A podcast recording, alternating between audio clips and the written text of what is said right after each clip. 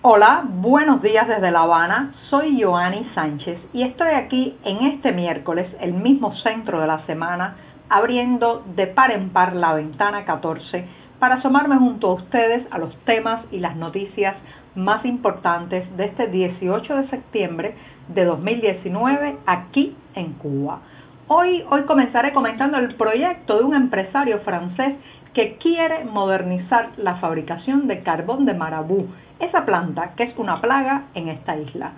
Por otro lado, también hablaré del juicio y la condena a varios años de cárcel de unos cuentapropistas que compraron 15.000 manzanas.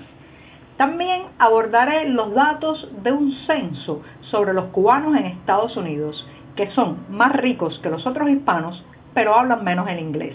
Y por último, una pincelada de emprendimiento, la guayaba, esa fruta que apuntala tantos negocios privados en este país. Y bien dicho esto, voy a pasar a revolver para tomarme el cafecito informativo. Ese que de lunes a viernes en la mañana, ya de manera tradicional, comparto junto a ustedes, recién colado, breve, un poco amargo, como saben que me gusta a mí, pero siempre, siempre necesario. Después de este primer y largo sorbito del día, les recuerdo que pueden ampliar todos estos temas y estas noticias en las páginas del diario digital 14 y medio que hacemos desde dentro de Cuba. Advertir también a nuestros lectores residentes en territorio nacional que lamentablemente tendrán que hacer uso de proxies anónimos o de servicios de VPN para saltarse la censura contra nuestro sitio en los servidores nacionales. Y dicho esto, voy a pasar al primer tema que ya les adelantaba, tiene que ver con la idea que le ha surgido a un empresario francés después de recorrer la isla. Inicialmente, este empresario tenía la impresión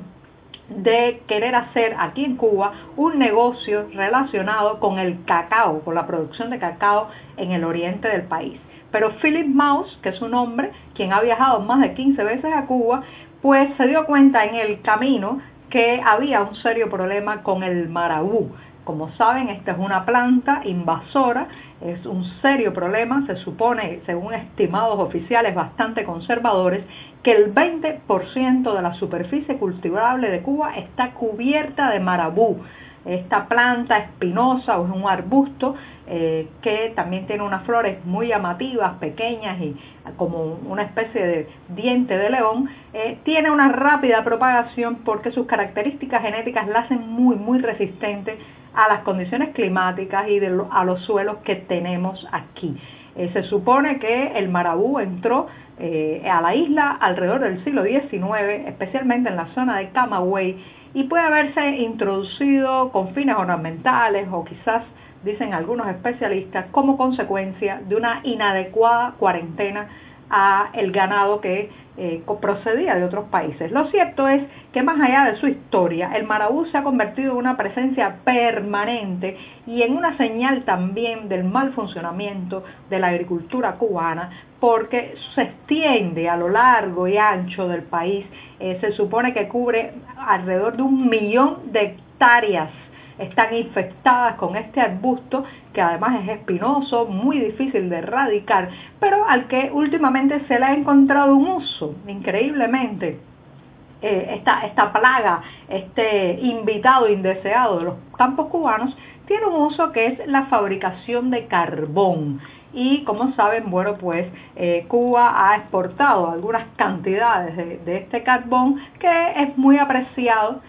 porque, bueno, por el sabor que le ofrece a la comida con la que se cocina, la manera en que quema, su productividad, etcétera. Pero este empresario francés se ha dado cuenta que también de la manera en que se procesa y se eh, eh, eh, fabrica el carbón de marabú es extremadamente dañino para el medio ambiente. Esa producción artesanal, el, el, francés Philip Maus la quiere sustituir por un método sostenible y crear la primera fábrica industrial de este combustible en la isla. Se supone, si todo le sale bien al empresario, en un año y medio podría estar ya eh, funcionando esta primera fábrica de carbón de Marabú, pensada sobre todo en aprovechar todas las partes y en generar el menor impacto negativo al medio ambiente. Hasta ahí hasta ahí todo suena muy bonito, nos vamos a quitar de encima parte de la plaga y por otro lado se va a cuidar el medio ambiente y se va a generar un producto exportable que es bastante apreciado en el mercado internacional. Solo que cada vez que leo una noticia como esta me pregunto por qué tiene que venir un empresario extranjero a la isla, descubrir lo que llamaríamos el agua tibia y eh, tener eh, permisos, facilidades para instalar una industria, mientras los cubanos residentes aquí estamos obligados solamente a quedarnos en los pequeños negocios cuasi manufacturados, en las licencias de trabajo por cuenta propia, que son de ocupaciones que de profesiones, mientras, mientras a los extranjeros se les da parte del pastel de la economía nacional para que creen industrias, filiales, contraten un número mayor de empleados, se muevan por el territorio con sus ideas y sus proyectos y generen industrias. Entonces, ¿por qué eh, alguien tiene que venirnos a decir eso desde afuera cuando la realidad del Maraú la vivimos cada día directamente en los campos cubanos? Esto es una prueba, le deseo, bueno, le deseo mucha, eh, mucho éxito y mucha prosperidad a este francés que estoy segura que dará empleo a, eh, a, cubanos que lo necesitan y ayudará a cuidar la naturaleza en nuestro país, pero también esto es un ejemplo de la distorsión y la discriminación que tiene el emprendedor nacional en relación con el empresario extranjero. Así que bueno, yo espero que la próxima fábrica de carbón de Marabú no tenga, no tenga que estar hecha ni pensada desde afuera, sino eh, construida, levantada por los propios cubanos. Y bien, con esto me voy rápidamente a eh, el anuncio que les decía de los resultados de un juicio, un juicio que algunos eh, asociarán porque hace unos meses, en septiembre del año pasado, 2018, eh, detonó en la prensa oficial un escándalo, un escándalo porque un bloguero oficialista eh, con muy malas intenciones además, había estado presente en un lugar donde vio que se le vendía a un grupo de personas privadas 15.000 manzanas. Como saben, la manzana es un producto importado y eh, muchas veces se compran en los mercados y en las tiendas en moneda convertible de la isla eh, para ser después procesadas y revendidas eh, en fiestas, carnavales, en las calles. Algunos emprendedores las procesan, por ejemplo, las hacen acarameladas, acarameladas, les dan un baño de chocolate, con eso elevan su valor y bueno, pues obtienen ganancias como todo comerciante. Eh, lo cierto es que en septiembre del año pasado un grupo de cuentapropistas compró 15.000 manzanas y esto detonó una denuncia eh, por parte de este bloguero oficialista. Salió eh, incluso los detalles de lo sucedido en varios medios oficiales y al final, bueno, al final el 27 de junio de este año, los siete procesados en lo que podemos llamar el, el caso de las manzanas fueron condenados algunos de ellos por delito de cohecho, en el caso de los empleados estatales que estaban vinculados, ya fuera alertando a los emprendedores del abastecimiento de manzanas, ya fuera trasladando las manzanas en un automóvil estatal y los cuentapropistas o emprendedores fueron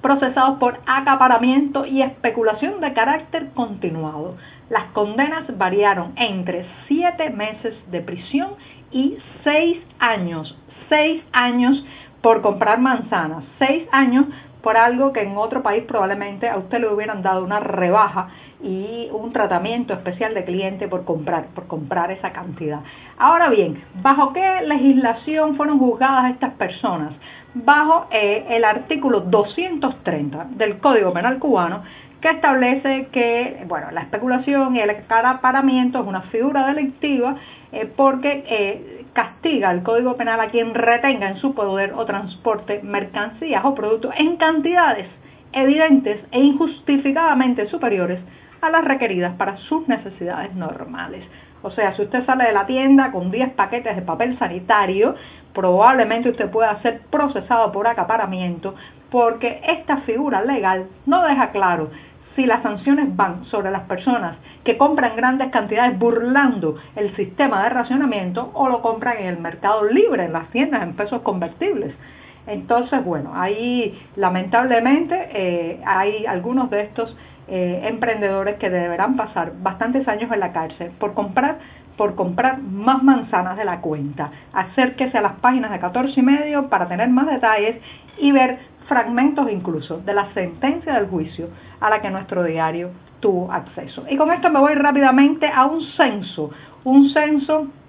que se hizo en Estados Unidos y que se ha publicado en estos días eh, los resultados del censo se hizo en 2017, pero ha llevado un tiempo procesarlo eh, por eh, un centro de investigaciones que dice que los cubanos que residen en ese país ascienden o ascendían en 2017 a